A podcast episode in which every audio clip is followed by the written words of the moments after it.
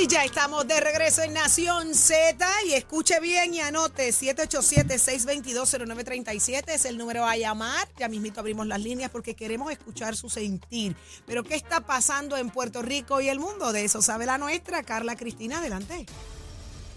Gracias, Audi. Buenos días para ti, Jorge, y todas las personas que nos sintonizan en los titulares. El presidente del Senado, José Luis Dalmao, hizo una petición ayer de información al Departamento de Recursos Naturales y Ambientales y a la Autoridad de Puertos sobre embarcaciones abandonadas en el país esto debido a que, según el líder senatorial, existe una posible crisis de este tipo en los muelles alrededor de la isla. Y por otra parte, el portavoz de la organización Educamos, Víctor Rivera Pastrana, denunció que el Departamento de Educación pretende imponer unas condiciones excesivamente punitivas hacia el personal docente para la otorgación del Premium Pay. En otros asuntos, según el más reciente informe de la organización Colmena 66, en Puerto Rico continúa patente la falta de acceso a capital para comenzar un negocio propio, toda vez que cuatro de cada cinco emprendedores ha tenido que usar sus ahorros y uno de cada cinco ha recurrido a tarjetas de crédito o al bolsillo de amigos y familiares. Y de otro lado, el Departamento de Justicia Federal informó que intervino en respaldo de una demanda de personas con discapacidad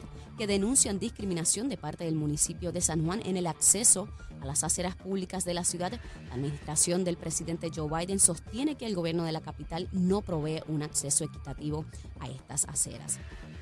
Y en temas internacionales, los partidos de gobierno y la oposición de Chile acordaron ayer impulsar un nuevo proceso constituyente a cargo de un órgano electo, pero que en esta ocasión contará con el asesoramiento de un comité de expertos luego de que el proyecto de una nueva Carta Magna fuera ampliamente rechazado por los chilenos en un referéndum celebrado el pasado 3 de septiembre. Para Nación Z les informó Carla Cristina. Les espero mi próxima intervención aquí en Z93. Somos, somos una mirada fiscalizadora sobre los asuntos que afectan al país.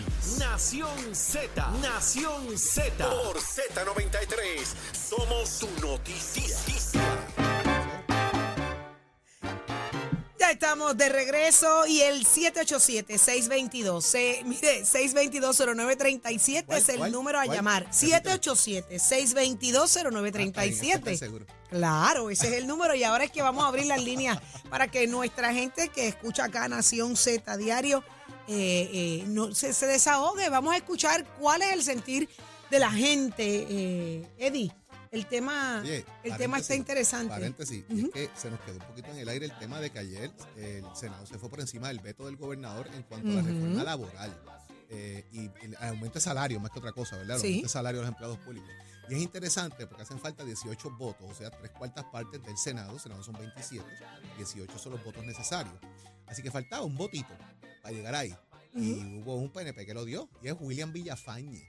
Precisamente, la senadora que es Enrique Elmen no estuvo en la votación. Eh, ¿Dónde estaba? Pues, parece que se había ido por un programa de radio y no le prestó mucha importancia a eso. ¿Otro más? Pero el problema es que su trabajo es allí, no es estar en, los programas de radio son después. Eh, cuando hay votación es estar en el hemiciclo.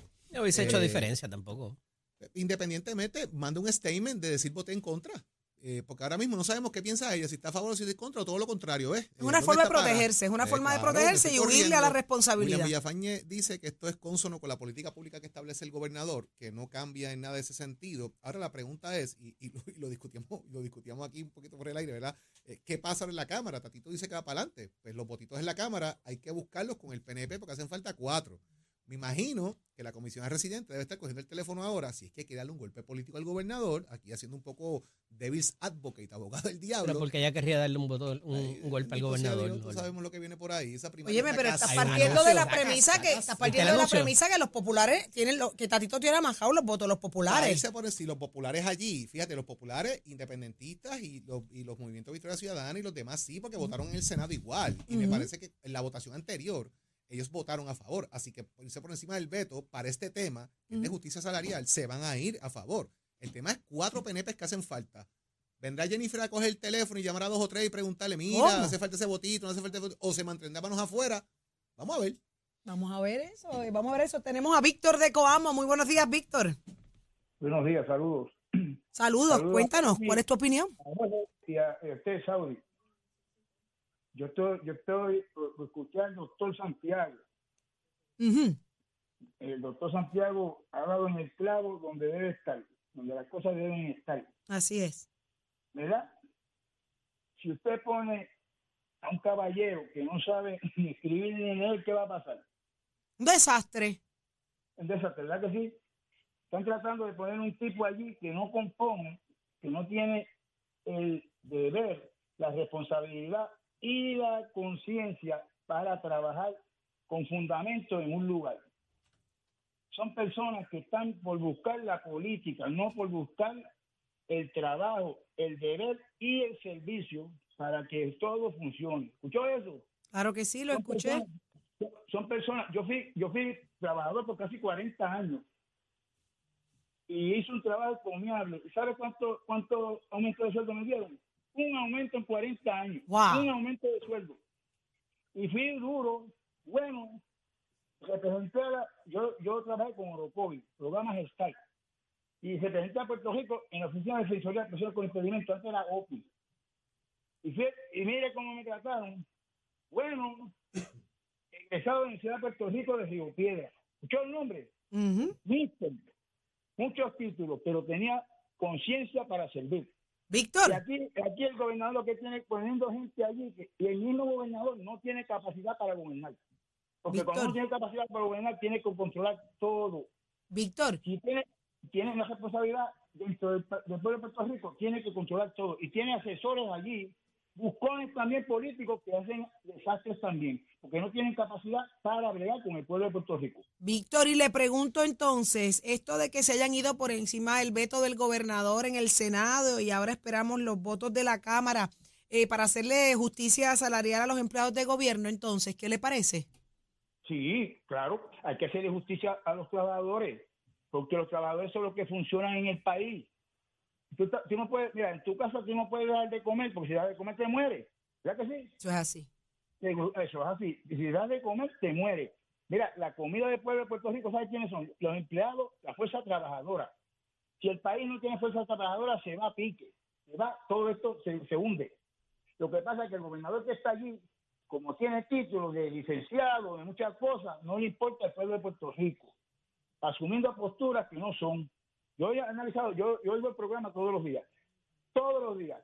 Y el gobernador no tiene, como dicen en el campo mío, babilla para bregar con el pueblo de Puerto Rico. Se le está cayendo todo, el Departamento de Salud, el Departamento de Educación y el Departamento de Luma, este, todo. Se le está destruyendo poco a poco. ¿Por qué? Porque él no está haciendo su deber como gobernador. Él está asumiendo ahí un título, un puesto que yo le llamo, ¿sabes cómo? ¿Cómo? ¿Sabes cómo yo le digo? Pantalla, es una pantalla. Por el frente es una cosa, habla mucho acá, habla mucho en prensa y no hace nada. Porque cuando se va de la prensa, el tipo se calla y no quiere hablar para funcionar. Y uno tiene que hacer su deber, tiene que hacer su responsabilidad de frente al pueblo de Puerto Rico. Y el pueblo de Puerto Rico está viendo que él no tiene la capacidad para hablar con este pueblo. Y, yo estoy orando, yo, yo, creo mucho en el Señor. Estoy orando que no venga un huracán. Si viene un huracán, que Luis dura dos días. ¿Por qué? Porque el, sistema eléctrico está en deterioro. Si viene un huracán, nos quedamos sin luz por, menos, por par de años. ¿Usted verdad? Porque Luma no está haciendo su trabajo. Y el gobernador tampoco está haciendo su trabajo. Por debajo de la mesa hay dinero. El dinero envuelto son estas cosas que los convierten en avaros y los convierten en gente de odio. No funcionan para servir. Muchísimas gracias, don Víctor de Coamo. Este es su casa siempre acá en Nación Z. 787-622-0937 es el número a llamar.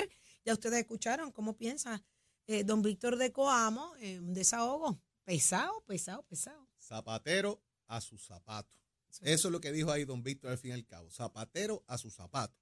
Que cada quien tiene que ocupar la posición para la que está capacitada a ocupar. Y usted pues tiene que mantenerse en esa línea, ¿verdad? y es precisamente lo que hemos estado hablando del tema de qué va a pasar con el nombramiento, o la especulación más bien del nombramiento de Javis Collazo al frente de, este departamento, de alguna manera, adscrito a lo que es el Departamento de Seguridad Pública, ¿verdad? El negocio de seguridad pública del gobierno, para dar eh, adiestramiento. Una cosa es adiestrar y otra cosa es capacitar, ¿verdad? Son dos cosas diferentes, hay que establecer esos puntos de vista eh, eh, claros. Pero hasta dónde puede llegar una persona, ¿verdad? Y vuelvo y digo, o sea, yo, conozco el tema porque de alguna manera he estado un poquito involucrado en la parte académica y te van a pedir una serie de requerimientos, requisitos de todo el personal que va a laborar, capacidad, experiencia, educación.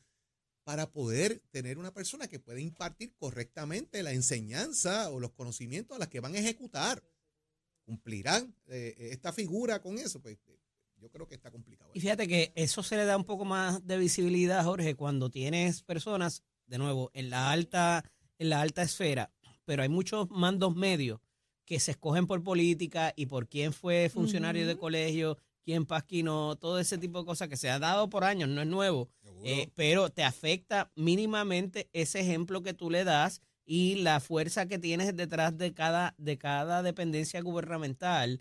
Eh, digo, y pasa en la, en la empresa privada también ocurre, o sea, por favores o lo que sea. Eh, pero en el caso del funcionario público, ese, ese desgano que a veces vemos, en muchas ocasiones obedece a este tipo de situación donde dice, pero si el que me está supervisando es un morón, que, que hace ese mamón ahí supervisándome. Y ahí se cae el respeto, no se ve con, con, autoridad, porque imagínate tú, ¿cómo tú vas a respetar a quien no respeta? Exacto. Eso, eso es y eso te, da, te causa el que tú no quieras ni ir a trabajar. Claro, y, lo, y otros daños. y el servicio, y otros daños. Y otros daños. No lo estoy justificando, pero obviamente eso va a la psiquis del trabajador.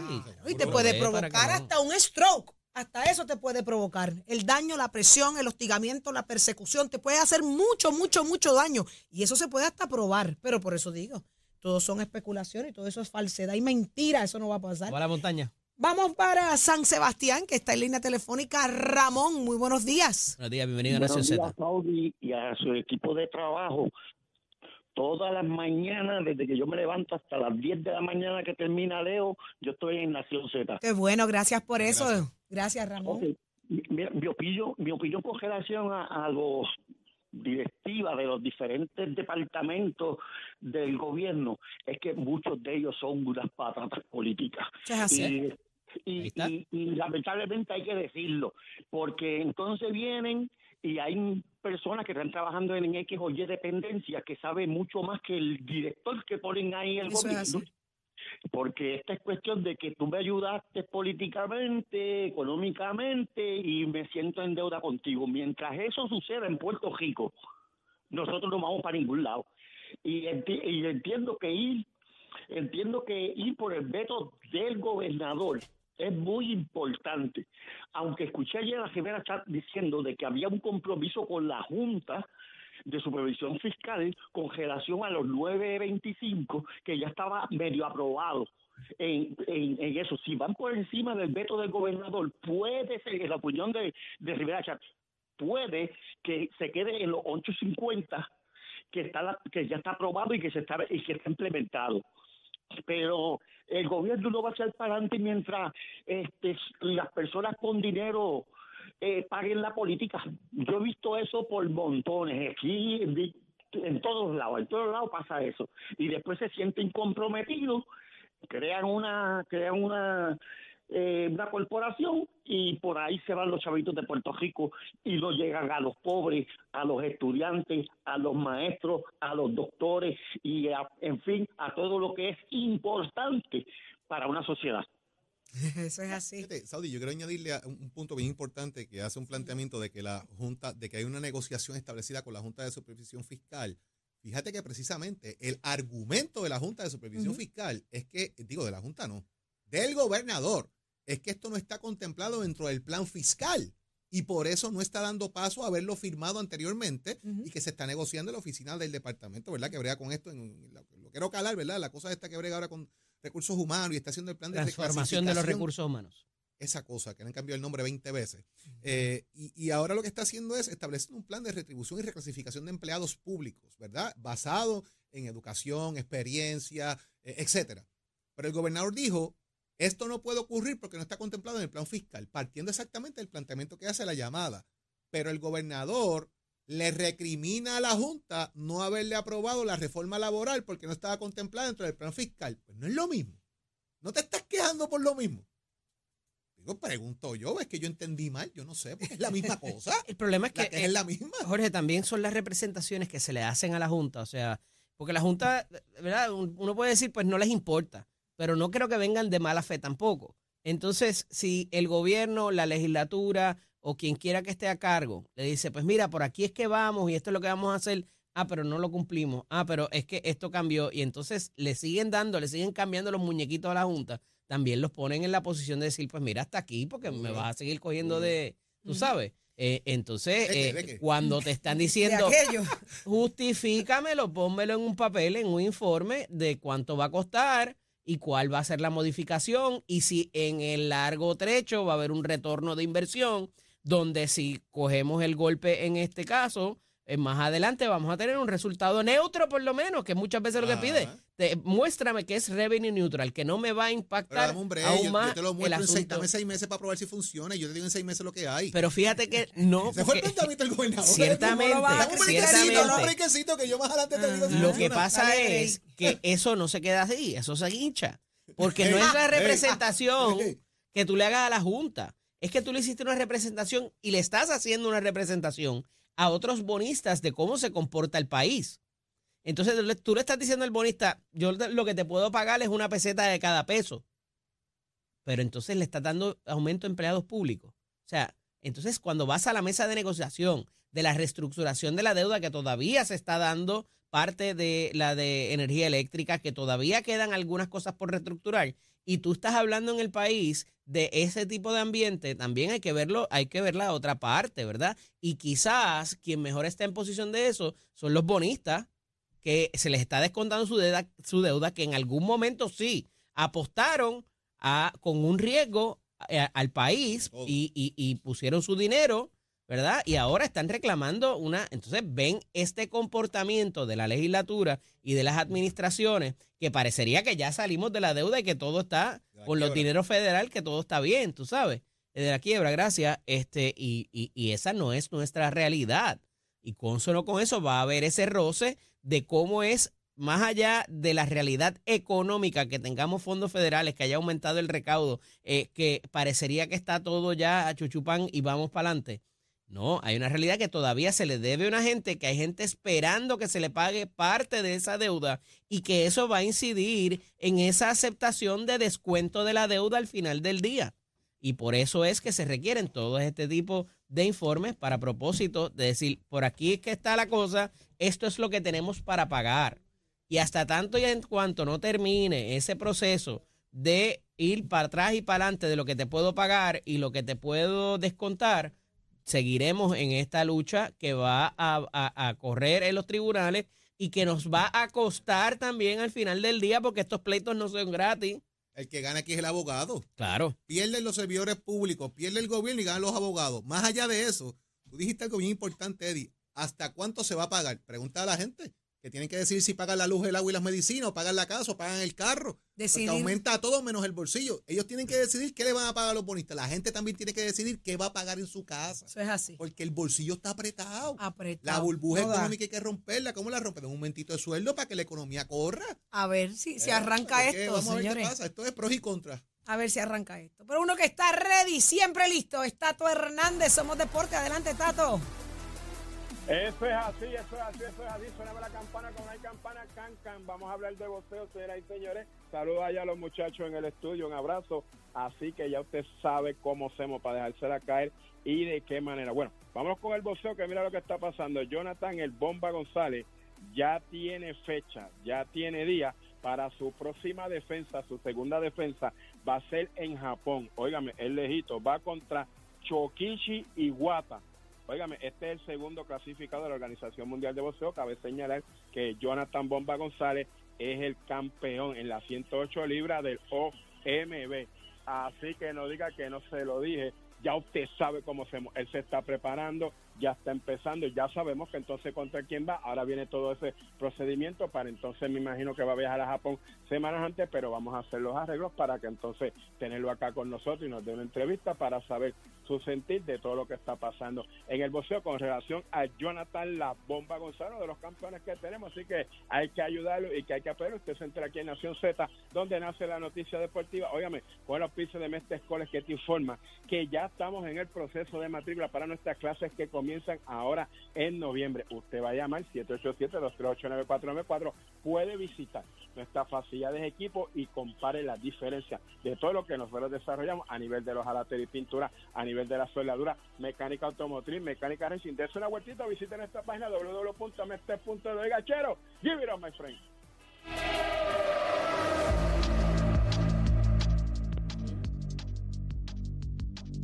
Ese es el sonido cuando la escuchamos a ella que va a ir al aire en Nación Z. Yo pedí, póngamelo ahí, Achero, para guardarle la acción. Escucha eso. Próximo. No te despegues de Nación Z.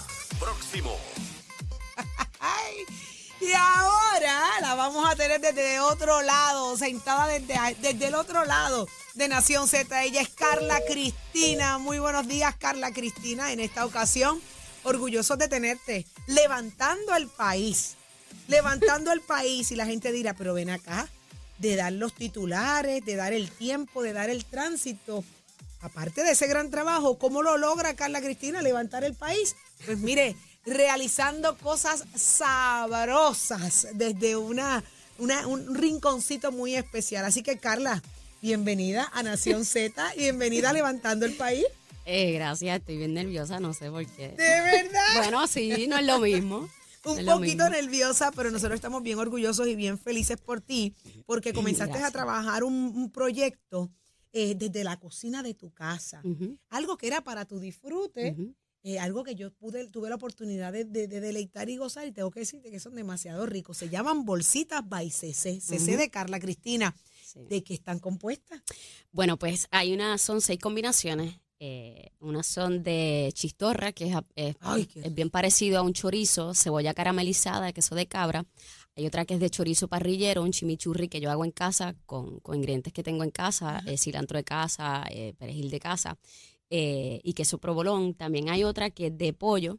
Uh -huh. Sun-dry tomato, un pesto de sun-dry tomatoes, ese también lo hago en casa. salivando de ya. Al, albahaca que yo, que yo tengo en casa, o sea que yo la siembro.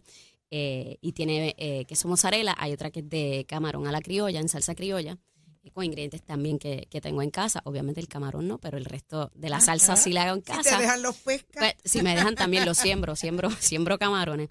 Eh, jamón serrano, queso manchego y aceitunas mixtas, como si fuera una tablita. Ajá. Y también tengo otra que es de seta, eh, brócoli y queso Gouda.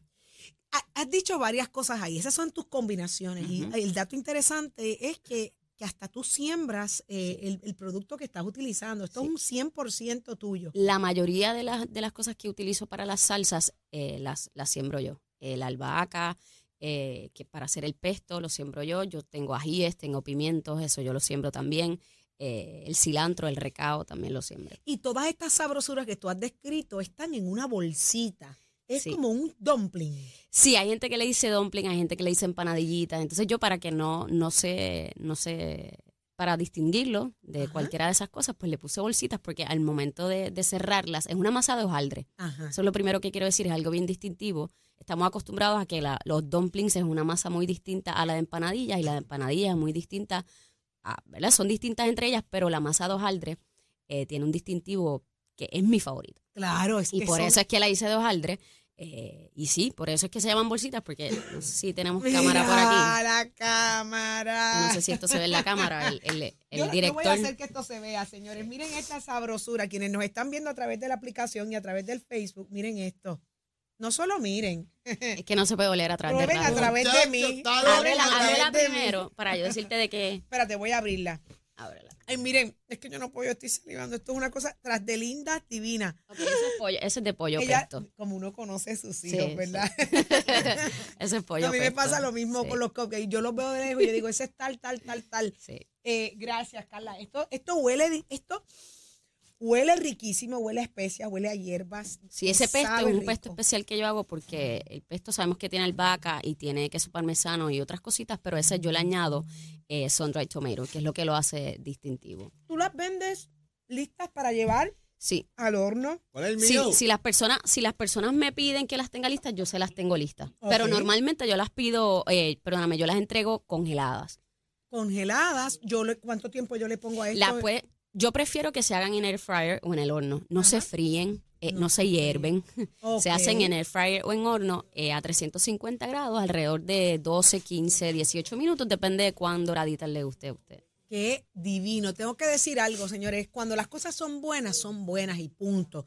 El hecho de que, ¿verdad?, que Carla esté con nosotros, sea nuestra compañera, no le da a ella eh, más fuerza para promocionar su producto, porque tiene que saber bueno para convencernos. Así que le adelanto algo. No se va a poder comer solo uno que sepan de qué son. Claro, uno ordena, me imagino, personas alérgicas.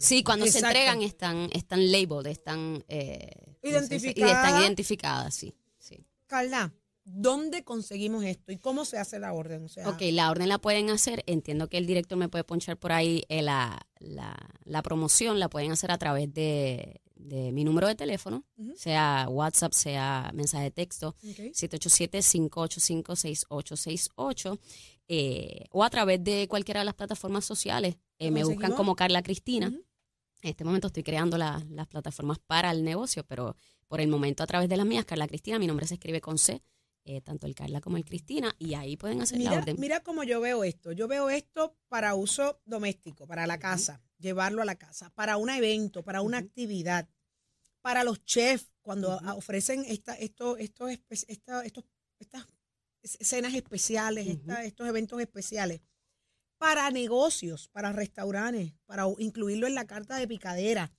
Esto, esto es un negocio espectacular. Hasta ahora eso ha sido, tengo mucha gente que me pide para su casa, para ellos tenerle la nevera, igual que compran pizzas congeladas, pues tienen esto para su nevera. Hay gente que me lo pide para actividades, ya sea corporativas, eh, o sea, una actividad que tú tienes en tu casa y eh, como empecé, que fue a través de los chefs en distintos restaurantes. Ah, qué bueno. Pues o sea que eh, toda esta gama de, de, oportunidades está ahí. El producto es exquisito, es de alta calidad, un sabor excepcional, la presentación es linda. Así que la oportunidad está ahí, Carla. Gracias por haber compartido con nosotros acá tus compañeros de todos los días y permitirnos realzar lo que estás haciendo porque nos sentimos sumamente orgullosos de ti. Gracias. Así que la oportunidad está ahí. Dame el número otra vez, repíteme el número. 787-585-6868. Ahí está. Búsquela así las bolsitas, bolsitas de Carla Cristina. Bolsitas Baicese. Vámonos entonces porque yo voy a. Mira, búscate. ¿Qué le pasa a este? Búscame un café, chero. Búscate el café, vámonos. Gracias, Carla. Gracias. Gracias.